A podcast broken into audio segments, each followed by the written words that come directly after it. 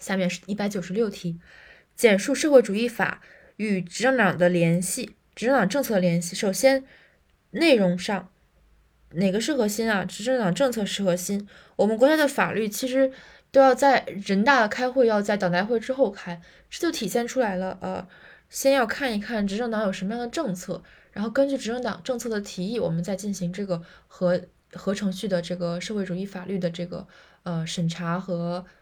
审议和表决工作，所以说是执政党政策是社会主义法的核心内容。第二点，谁是手段？手段当然社会主义法了。社会主义法是贯彻执执政党政策、完善和加强党内领导的不可或缺的基本手段。最后，执政党政政策充分发挥作用，能够保障促进社会主义法的实现。就第一是强调他们两个之间的归属问题，执政党政策是社会主义法的核心内容。第二是法对政策，社会主义法是贯彻执行党执政党的政策，完善党、加强党的领导不可或缺的基本手段。强调法是手段。第三点，强调政策的作用，执政党政策充分发挥作用，能够保障促进社会主义法的实实现。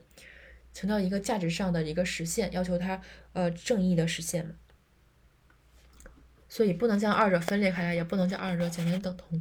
这第一百九十四、一百九十五、一百九十六，先说一致性，然后说区别，最后再讲一下联系，就是总共加在一起，对这个社会主义法与执政党政策进行一个简单的论述。